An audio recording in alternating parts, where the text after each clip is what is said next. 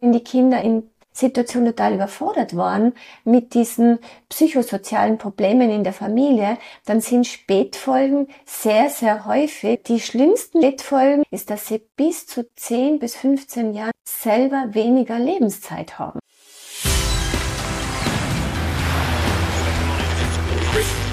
Gut zu wissen, der Erklärpodcast der Tiroler Tageszeitung. Hallo und herzlich willkommen zu einer weiteren Folge von Gut zu wissen. Ich bin Vanessa Grill und heute bespreche ich mit Barbara Baumgartner, der Landesleiterin von Rainbows Tirol, wie Kinder psychisch kranke Eltern unterstützt werden können. Rainbows begleitet Kinder und Jugendliche in besonders schwierigen Lebens- und Familiensituationen, seien es Scheidungen oder der Tod eines Angehörigen. Der Hauptwohnsitz von Rainbows Tirol ist vor dem Jahreswechsel in die Bienerstraße in Innsbruck übersiedelt. Die umgebaute Villa bietet auf 250 Quadratmetern nun viel Platz für Beratung und Begleitung. Ich durfte Barbara Baumgartner in den neuen Räumlichkeiten besuchen und habe mit ihr über das noch relativ neue Projekt Schattenstürmer gesprochen.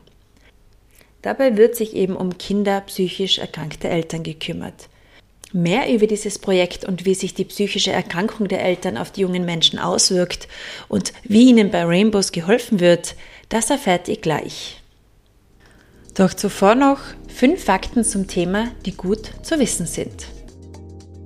Die Tiroler Covid-19-Kinderstudie belegt, dass die psychischen Belastungen von Kindern im Zuge der Corona-Pandemie zugenommen haben. Auch aktuelle Krisen wie der Krieg in der Ukraine und die Teuerung stellen Herausforderungen für die psychische Gesundheit junger Menschen dar. Im Jahr 2022 wurden insgesamt mehr als 300 Kinder und Jugendliche durch Rainbows Tirol unterstützt. 175 Kinder und Jugendliche nahmen nach der Trennung oder Scheidung der Eltern eine Gruppen- oder Einzelberatung in Anspruch. 144 Kinder und Jugendliche sowie deren Familien wurden 2022 beim Tod von nahen Bezugspersonen begleitet. Noch im Aufbau befindet sich aktuell das Projekt Schattenstürmer für die Unterstützung bei der psychischen Erkrankung eines Elternteils. Im Vorjahr nutzten das Angebot 30 Kinder, Jugendliche sowie deren Familien. Liebe Barbara, ich begrüße dich. Ja, hallo. Danke für die Einladung in die schöne Villa. Man fühlt sich sehr wohl, es ist sehr schön geworden. Ja, da sind wir sehr stolz drauf. Also wir sind wirklich sehr, sehr stolz auf unsere neuen Räumlichkeiten und fühlen uns selber auch total wohl und merken, dass unsere ganzen Besucher sich wirklich auch genau sehr wohl fühlen.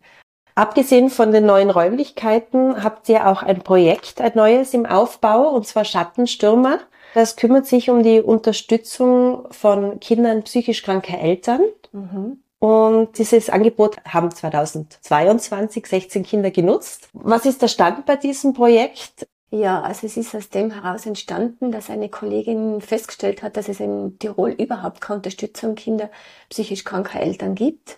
Und dann haben wir ihm das ermöglichen können mit unserer Geschäftsführung in Graz, dass wir es in Tirol als einziges Bundesland eben anbieten, weil diese Kinder ganz speziell, und darum haben wir auch den Namen gewählt, im Schatten stehen. Sie übernehmen ganz, ganz viel an Verantwortung, äh, Unterstützung fürs System und aber das Kindsein kommt einfach zu kurz und daher haben wir eben den sehr treffenden Namen Schattenstürmer gewählt, weil sie sollen raus aus dem Schatten in die Sonne, damit sie Kind sein dürfen. Und gleichzeitig haben wir festgestellt, dass wir mit dem Namen dann auch nur speziell sportliche Kinder und Jugendliche ansprechen aus dem Fußballbereich, mhm. weil das sind nämlich die Schattenstürmer, die verdeckten Mittelfeldspieler, die dann die Tore schießen. und das haben wir gar nicht gewusst, das ist uns dann ich auch nicht. Ja, und, und, und das ist ja wunderbar, dann die Brücke zu schlagen zu dem, dass die Kinder eben viel übernehmen fürs System, dass sie sehr belastet sind und dass sie dann aber trotzdem eben auch die, die Tore schießen können und auch zum Erfolg eben das Ganze geführt werden kann mit Unterstützung. Im 2023er Jahr hat sich dann schon ungefähr verdoppelt, also in etwa 30 Kinder und Familien wurden über die Sattenschirmer Begleitungen von uns begleitet. Welche Auswirkungen haben denn psychische Erkrankungen der Eltern auf die Kinder und Jugendlichen? Das allererste, was mir jetzt mal einfällt, ist, dass die Kinder sehr verunsichert sind mit dem Verhalten der Eltern.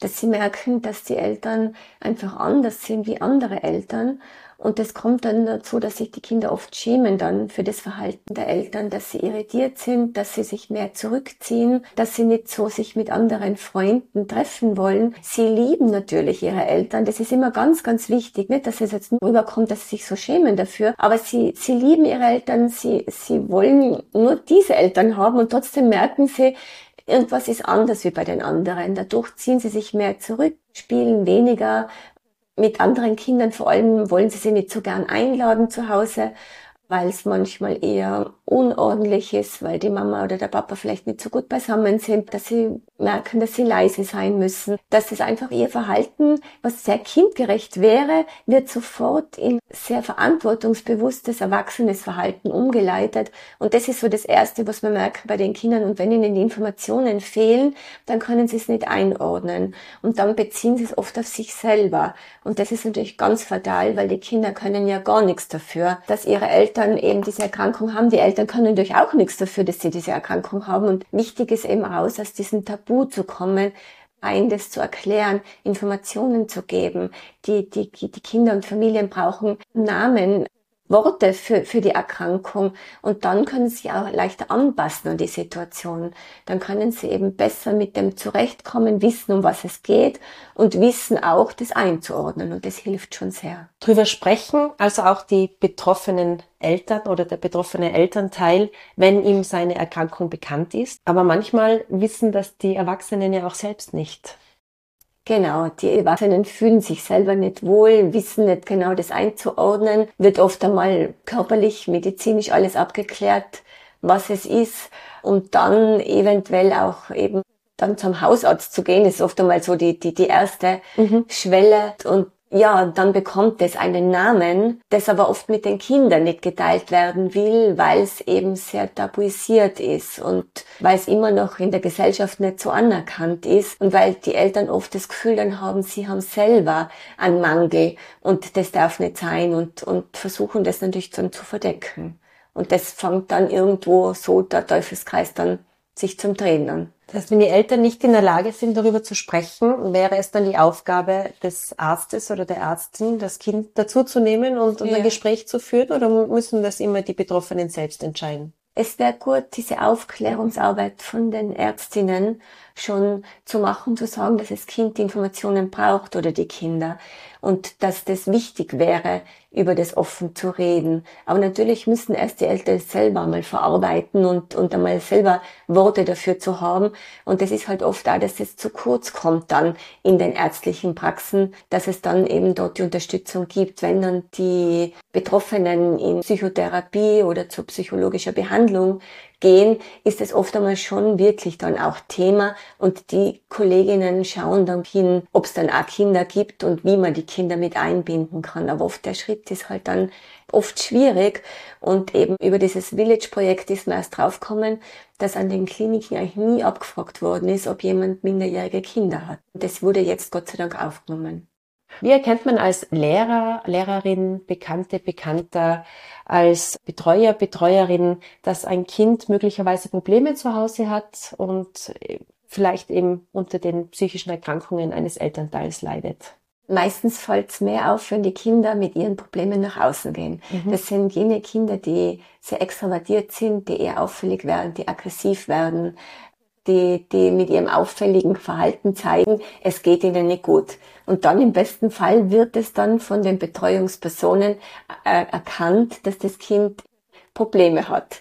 Und woher kommt es? Und nicht das Kind ist das Problem, weil das wird oft einmal verwechselt. Mhm. Und wenn dann dahinter geschaut wird, woher kommt denn das Verhalten, weil Kinder zeigen tatsächlich oft wirklich auffälliges Verhalten. Die müssen dann wirklich ganz, ganz fest nach außen gehen, damit es gesehen wird. Und da ist eben wichtig zu sehen, nicht das Kind ist das Problem, sondern das Kind hat das Problem. Die Kinder werden gesehen. Die anderen Kinder, die braver sind, angepasster sind, ruhiger sind, die noch fleißiger sind, bei denen wird's übersehen. Die werden dann eher eingeordnet in, ja, unkompliziert, hat eh kein Problem damit. passt alles, aber auf die muss man eigentlich noch viel, viel mehr hinschauen, weil die nehmen sich selber so zurück und können sich dadurch in ihrer eigenen Entwicklung total hemmen oder viel zu weit schon sein und eben das Kindsein überhaupt nicht leben. Aber wichtig ist, aufmerksam sein, so war ja die Frage, als Betreuungsperson, das Verhalten nicht immer gleich interpretieren in, das Kind ist auffällig, sondern woher könnten das kommen? Und da mal zu fragen und zu schauen, wie geht's da denn? Was ist denn bei dir daheim los? Oder einfach einmal offen zu sein. Und wenn Kinder merken, da ist er gegenüber, das ist interessiert an mir und macht da jetzt nicht gleich was Schlimmes draus und meldet es nicht sofort irgendwo weiter, dann kann ein Kind sich auch öffnen und kann einen Platz haben und einmal mit seinen Problemen rauskommen. Und das sind oft so Schulsozialarbeiter, eine gute Anlaufstelle, wo die Betreuungspersonen die Kinder auch hinschicken können und sagen können oder den Schulsozialarbeiter mal darauf hinweisen, Schulsozialarbeiterin, mal mit dem Kind Kontakt aufzunehmen, ohne Tabuisierung, einfach einmal einen Platz schaffen, zu schauen, wie geht's denn dem Kind eigentlich? Und damit werden dann Schleusen geöffnet und Verbindungen zu uns danach hergestellt. Wenn die Kinder und Jugendlichen dann zu euch kommen, wie sieht euer Programm dann konkret aus? Anmelden oder melden muss sich immer ein Elternteil bei uns, der obsorgeberechtigt mhm. ist. Die Schule meldet sich auch oder, oder Schulsozialarbeiter. Und da werden wir dann auch gern tätig wenn wir die Telefonnummer zum Beispiel bekommen von dem Elternteil, wenn das Elternteil sagt, ja, wir dürfen sie kontaktieren oder eben die Eltern uns kontaktieren. Wir brauchen einfach einmal die Genehmigung, dass wir mit dem Kind arbeiten mhm. dürfen. Und dann geht's immer zuerst der Elterngespräch, auch gern mit Betreuungspersonen wie ambulante Familienhelfer, wenn die schon installiert sind in der Familie oder sonstige Betreuungs- oder Hilfspersonen für die Personen, die sozusagen irgendwie Schwierigkeiten haben, mhm. zu uns zu kommen kann jetzt auch eine Schwester, Bruder oder eben der Partner, die Partnerin sein, um dann einmal ein erstes Elterngespräch zu führen, zu klären und zu schauen, was weiß denn das Kind eigentlich schon über die Erkrankung oder die Kinder und wo steht denn das Familiensystem? Das ist einmal unser erster Schritt, der immer wichtig ist, mit den Eltern Kontakt zu haben. Und dann gibt's ein erstes Kennenlernen. Muss da immer der betroffene Elternteil mitkommen? Weil es gibt ja auch jemanden, der das ablehnt, vielleicht, mhm. der eine psychische. Erkrankung hat und sagt sich, wir brauchen keine Hilfe, ich will das nicht. Na, es darf sich jeder bei uns immer melden und wir werden immer gern beraten. Aber natürlich braucht man in irgendeiner Weise auch das Commitment des Betroffenen, mhm. der Betroffenen, weil sonst das Kind ja wieder in eine Bad-Situation kommt. Wenn es dann zu jemandem hin, also zu uns geht in dem Fall, wo das die Mama oder der Papa nicht für gut heißt, dann mhm. kommt es ganz fest in Loyalitätskonflikt. Daher versucht man immer diese Ebene, diese Brücke zu den Eltern zu schaffen, weil nur über die Eltern können wir auch gut mit den Kindern arbeiten. Und das kommt durchaus vor, dass das zuerst abgelehnt wird, aber dann fangen wir halt mit dem gesunden, also nicht kranken Elternteil an und versuchen dann die Brücke zum betroffenen Elternteil zu finden und das schaffen wir eigentlich immer mhm. und so dann zum Kind. Und dann kann sein, dass wir das Kind als erstes alleine kennenlernen schon in Begleitung zuerst mit dem Erwachsenen oder der erwachsenen Person, aber durchaus vielleicht auch in ersten Familiengesprächen, weil es am Anfang, wie ich schon gesagt habe, um dieses gemeinsame Wording geht. Es braucht einfach einmal eine Sprache, mhm. einen Ausdruck, um was geht's denn da eigentlich. Kann aber auch sein, dass wir allein mit dem Kind anfangen, weil das schon ein bisschen älter ist oder weil es gern uns einmal kennenlernen würde, weil es das schon spürt, boah, das ist vielleicht der Platz, wo ich einmal meine Probleme oder meine Sorgen loswerden könnte und danach dann dieses gemeinsame Gespräch mit den Eltern zu führen. Aber das ist uns immer wichtig, dass alle Familienmitglieder die gleiche Sprache haben. Wie schaut das dann konkret aus? Nach dem Kennenlernen des Kindes, wie geht's dann weiter? Ja, also es ist ähnlich wie in unseren anderen mhm. Angeboten. Mhm. Das Kind muss erst einmal Vertrauen fassen können in uns als fremde Person. Das klappt aber meistens recht schnell, weil sie spüren, dass da jemand gegenüber ist, der interessiert ist an ihnen und der sich da auskennt, ein Stück weit, was fürs Kind gerade sehr unverständlich ist. Das ist eine außenstehende Person am Anfang, also die nicht zum Familiensystem natürlich dazugehört und trotzdem jemand, wo ich merke, als Kind, als Jugendlicher, endlich versteht mir jemand, endlich weiß jemand, wie es mir geht und dadurch ist schnell einmal Vertrauen gefasst.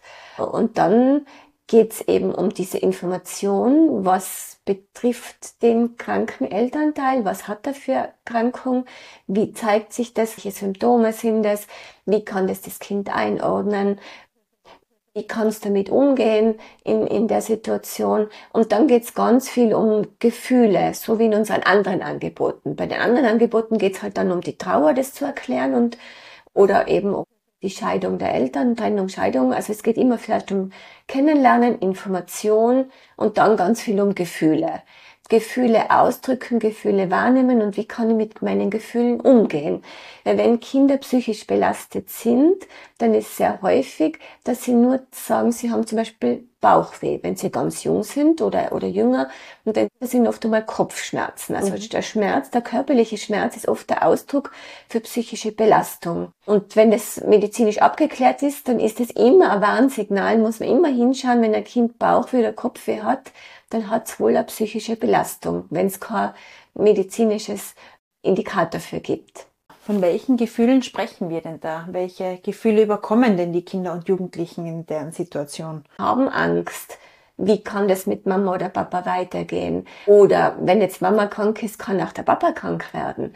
Oder was passiert mit mir, wenn die Mama wieder im Krankenhaus ist, der Papa wieder im Krankenhaus ist? Wut, warum passiert das gerade mir, uns in der Familie? Mhm. Dann allgemeine Trauer. Äh, ja, das ist einfach schwierig, das auszuhalten. Es ist einfach als Kind wirklich schwer, dass, dass es davon betroffen ist.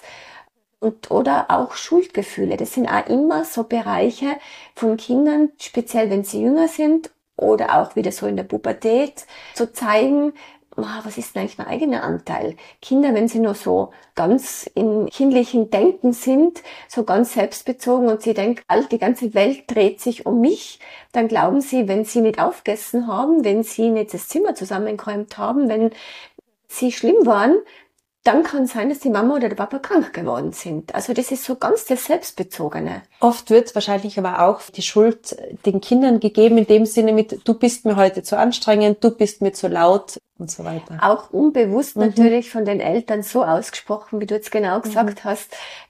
Du bist halt anstrengend. Also diese Du-Botschaft. Und natürlich bezieht das Kind dann, vor allem wenn es sehr jung ist, ganz fest auf sich. Oder auch die Jugendlichen, die halt dann gerade so in der Ablöse sind oder ablösen sollten und diese Streitigkeiten ganz normal sind, dann wird es auch oft auf auf die Jugendlichen, auf sich selber bezogen, dass sie Schuld hätten an dem Ganzen und sie die Mama oder den Papa nicht so ärgern oder Schwierigkeiten machen. Es geht auch darum, dann den Kindern die Schuldgefühle zu nehmen. Ja, erst einmal wahrnehmen, dass mhm. Schuldgefühle da sind. Wichtig ist, sie ernst nehmen wiederum. Also jedes Gefühl hat die gleiche Wertigkeit, egal ob das jetzt der Freude ist, was Positives oder eben was Negatives wie, wie die Angst oder die Wut oder eben auch die Schuld. Es sind alle Gefühle gleichwertig und wahrgenommen. Nicht wegreden, weil wenn man, ah, da, du bist eh nicht schuld, du hast gar keine Schuld dran, dann nützt es auch nicht, weil das Gefühl ist ja trotzdem da dann diese fiktive Schuld, wie wir es in der Fachsprache nennen, wahrnehmen und dass es keine reale Schuld ist. Und wenn das aufgelöst werden kann, dass es sehr wohl die Mama gesagt hat, wie du zuerst gerade richtig gesagt hast, du bist halt anstrengend, du bist viel zu laut und deswegen geht's mir nicht gut. Das ist ein hört's real von Mama oder Papa, wandelt's in eine fiktive Schuld um, ich bin nicht schuld, lösen wir dann auf, na, ist zwar das Gefühl da, hängt aber nicht wirklich mit dir zusammen, hängt mit der Situation und der Erkrankung mit der Mama zusammen, dann kann es umgewandelt werden in äh, bin nicht schuld an der Situation, habe keine Verantwortung dafür. Lernen die Kinder auch, wie sie ein Ventil haben können in speziellen Situationen, wenn vielleicht starke Wut hochkommt? Genau, wir, wir versuchen ihnen dann eben Hilfsmittel mitzugeben, mhm. Möglichkeiten, wie sie mit ihrer Wut umgehen können. Sie darf da sein, sie darf nicht gegen sich selber gerichtet werden, darf aber auch nicht gegen andere gerichtet werden, aber muss Platz finden, muss irgendwo Raum finden. In Wutecken zum Beispiel, in Wutpolster, wo sie hineinschreien können, hineinboxen können, in Aktivitäten, sportliche Aktivitäten, in Bewegung. Und wir erklären den Kindern immer aus Wut, wenn man das in Großbuchstaben schreibt und das Weh umdreht, dann wird ja Mut. Also mhm. sie sind ja eigentlich sehr mutig, dass sie sich getrauen zu zeigen, wie es ihnen geht. Und das kann man eben gut umwandeln, dann wirklich in die Stärke und das hilft ihnen dann. Wenn über die Gefühle dann gesprochen wurde, sie wahrgenommen wurden, welcher Schritt folgt danach? Also wir tun ja nicht nur reden, wir versuchen ihnen zwar Worte dafür zu geben, aber wir versuchen auch immer irgendwas Praktisches zu tun. Also es geht immer malen, basteln, kreative Übungen zu machen, mhm. weil nur reden ist für die Kinder zu viel, auch für Jugendliche. Daher muss immer nur irgendwas anderes dazu gemacht mhm. werden. Mhm. Und wenn es dann weitergeht, geht es um das, die Familiensituation ein Stück weit anzunehmen. Wie war es vielleicht früher vor der Erkrankung, falls es da einen Zeitpunkt gibt für die Kinder und wie ist es jetzt? Und dann geht es bei den Schattenstürmerkindern ganz fest um die Stärkung für sie, wie tun sie, wenn wieder die Erkrankung von Mama oder Papa kommt. Also die brauchen ein Helfersystem. Mhm. Die brauchen jemanden eben nicht nur sie selber, das alles, was sie vorher übernommen haben oder die Geschwisterkinder, sondern da braucht sie eben, vielleicht gibt's eine Nachbarin, wenn es der Mama wieder nicht gut geht, wo sie läuten können. Vielleicht gibt's eine Tante, einen Onkel, die sofort einmal kommen können und mal kochen oder einkaufen oder unterstützen können für das System. Also so, dass das Kind wirklich einen Pool von Menschen hat. Die werden vorher schon gefragt, ob sie bereit werden, da genau. einzuschreiten in Notfallsituationen oder zu helfen, genau. wenn das Kind Hilfe benötigt oder die Familie Hilfe genau. benötigt. Okay. Das wird erarbeitet mit mhm. dem Kind, mit den dann zu schauen, wer ist denn da möglich zum Unterstützen, wen kann man denn einweihen, wer ist denn da eh schon wissend über die Erkrankung von Mama oder Papa, da das Kind zu entlasten, dass das nicht alles auf seine kleinen mhm. Schultern liegt, wenn es dann wieder eine Verschlechterung gibt oder wenn die Mama wieder einen Krankenhausaufenthalt hat oder der Papa, wo gehe ich als Kind hin?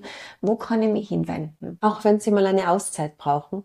Ah, ja, natürlich, auch wenn es einmal Schwierigkeiten zum Beispiel daheim gibt oder das Kind einfach einmal nur äh, irgendwie sonst Unterstützung braucht, in den Tonverein zu kommen, zur Musik gebracht zu werden, zum Musikunterricht.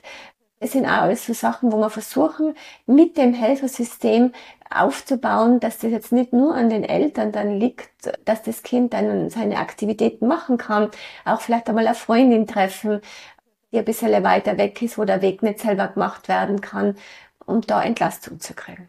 Weil es ist ja schon so, nachdem das Kind mit euch gesprochen hat und da Zeit verbracht hat, ihm geholfen wurde, muss es ja wieder nach Hause, vielleicht in diese Situation, wo es gerade nicht so fein ist. Ja, wir sehen es eher oft so, dass die Kinder zu uns kommen und da das alles aussprechen können, was schwierig ist und, und wo sie Strategien entwickeln können, wo sie mit ihren Ressourcen, die sie ja alle schon haben, die wir mit ihnen vielleicht dann zum Teil finden oder stärken, auffinden wollen, gehen sie dann gestärkt wieder in ihr Familiensystem zurück, wo sie ja prinzipiell im Allgemeinen gerne sind, wo sie ja froh sind, dass sie dort ihr, ihr Zuhause haben, ihr Nest, aber eben sie wissen, was immer schwer dort ist, haben sie nur jemanden anderen, der ihnen da hilft. Und deswegen sind ja unsere Schattenstürmerbegleitungen so angelegt, dass es zwar schon ein Ende gibt in der Begleitung, dass wir sagen, ja, jetzt, jetzt läuft's einmal ganz gut, jetzt schaut's einmal ganz gut aus, aber wir melden uns dann schon einmal ein halbes Jahr danach bei den Eltern, so aufsuchend mhm. nachzufragen, wie geht's denn jetzt? Oft einmal sind dann auch schon wieder einzelne Stunden, die dann wieder ausgemacht werden. Und die Familien und auch die Kinder wissen, sie können sich jederzeit wieder später auch an uns wenden, weil natürlich diese Auf und Abs in der Erkrankung schon bei den meisten Erkrankungen schon vorprognostiziert sind und wir daher wissen, im Vergleich zu unseren anderen Begleitungen, dass das schon ein Stück weit an Begleitung bis sie erwachsen sein werden. Und auch jetzt in unserer kurzen Erfahrungszeit wir schon merken, dass die Kinder immer wieder mal kommen, mhm. die Familien sich immer wieder melden, wenn schwierige Situationen in der Familie sind, wenn es Veränderungen in der Familie gibt oder auch die Erkrankung wieder irgendwo sich verändert, ja, verschlechtert hat, sie die Familien Gott sei Dank wieder melden und auch die Kinder wieder andocken können und weiterhin Unterstützung bekommen bei uns. Kannst du uns vielleicht noch ein paar Methoden oder Bewältigungsstrategien sagen, die sich als effektiv erwiesen haben? Hm. Da hast eh schon ein paar gesagt. Vielleicht können wir da noch ein bisschen drauf eingehen. Genau. Also es ist immer wichtig zu schauen, was tut denn das Kind gern? Wenn das Kind gern hinausgeht, dann werden wir Möglichkeiten in der Natur finden, um mit dem Kind über unsere Themen zu sprechen. Das kann man mit Mandala legen, im, im Wald zum Beispiel machen, das kann man mit Schiffchen basteln und Botschaften draufschreiben und am Wasser hinunterschwimmen lassen. Es kann sein, dass man ja schwierige Situationen, die gut bewältigt worden sind, auf Zetteln schreiben, in der Feuerschale geben und, mhm. und so auflösen. Also wir versuchen immer mit ihnen das zu nehmen, was sie gerne tun. Also die einen gern gern raus, versuchen mit ihnen rauszugehen. Die anderen, die mögen gern malen oder basteln, dann werden wir mit denen mehr malen oder basteln. Andere wiederum kochen oder backen gern. All das haben wir jetzt in dem schönen Haus die Möglichkeit. Burschen, Buben mögen oft tendenziell eher dann auch was werken, mit Holz arbeiten. Versuchen wir dann auf dieser kreativen Möglichkeit mit ihnen etwas zu gestalten, zu machen, was ihnen hilft, mit der Situation besser umzugehen.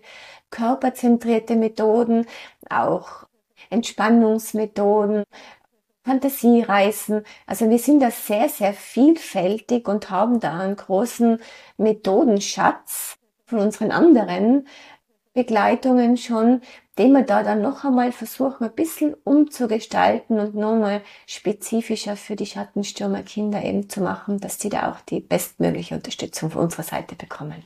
Die Kinder müssen ja zu Hause, das haben wir am Anfang schon besprochen, sehr viel Verantwortung übernehmen. Das heißt, es kann auch sein, dass schon die Kinder sehr jung kochen, putzen müssen zu Hause, einkaufen gehen müssen zu Hause, mhm. einfach weil, weil diese Aufgaben von dem Elternteil nicht bewältigt werden können.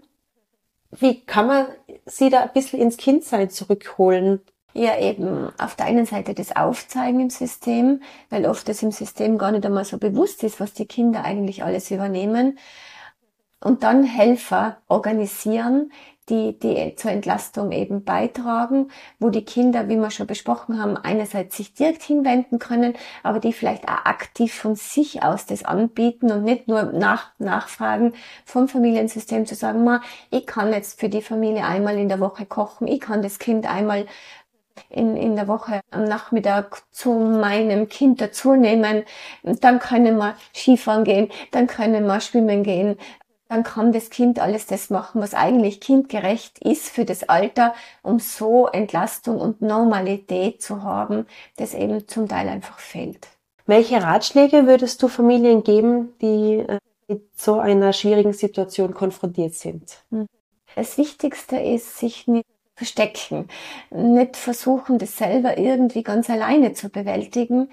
Es ist so wichtig, dass man auch mit der psychischen Erkrankung nach außen gehen darf es ist Gott sei Dank jetzt ganz viel medial, im Moment eh psychische Erkrankung, ja, dass das aus dem Tabu herausgehen. Es ist so wichtig. Natürlich muss man das nicht jedem sofort sagen. Das sagt man bei einer körperlichen Erkrankung ja auch nicht. Aber doch gewisse Menschen einzuweihen, die Vertrauenspersonen sind, dann fällt es dem System alles schon einmal viel, viel leichter und dann wirklich auch eben externe Hilfe, fachliche Hilfe zu suchen, weil es ist eben wirklich so, dass es bewiesen ist, dass Kinder, wenn sie frühzeitig Hilfe kriegen, Spätfolgen vermieden werden können. Hingegen, wenn die Kinder in Situation total überfordert waren mit diesen psychosozialen Problemen in der Familie, dann sind Spätfolgen sehr, sehr häufig. Was wären denn Spätfolgen? Ja, die schlimmsten Spätfolgen, und das ist jetzt schon eine Studie aus dem 2019er Jahr, ist, dass sie bis zu 10 bis 15 Jahren selber weniger Lebenszeit haben. Mhm. Also dass es wirklich ihre eigene Lebenszeit verkürzt. Andere Spätfolgen sind, dass sie selber psychische Erkrankungen entwickeln mhm. aufgrund von diesen Überbelastungen. Andere sind, dass sie dann eben zählt ja letztendlich auch zu psychischer Erkrankung, selbstverletzendes Verhalten zeigen, dass sie bis hin zur Depression und Suizidalität eben selber gehen. Äh, ja, dass sie sehr zurückgezogen und verhalten werden in ihrer ganzen Persönlichkeit und ihr Potenzial nicht leben können. Berufe wählen, die vielleicht gar nicht einmal unbedingt ihrem Profil entsprechen.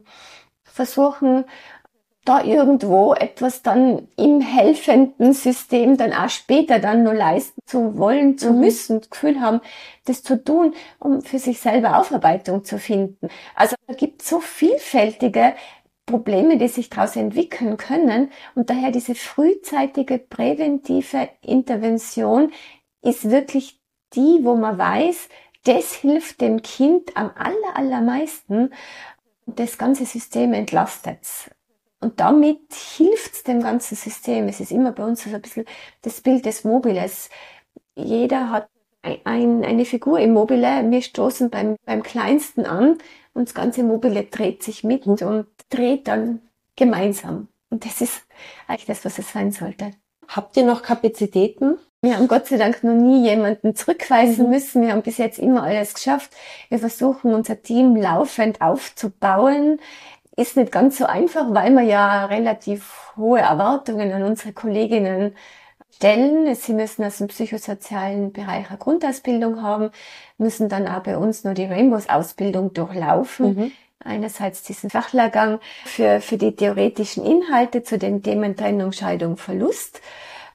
Und dann den Aufbaulehrgang für als Gruppenleiterin für Kinder nach Trennung, Scheidung der Eltern. Das ist uns ganz wichtig, weil das ist unser Grundausbildung, die müssen alle Aus Kolleginnen haben.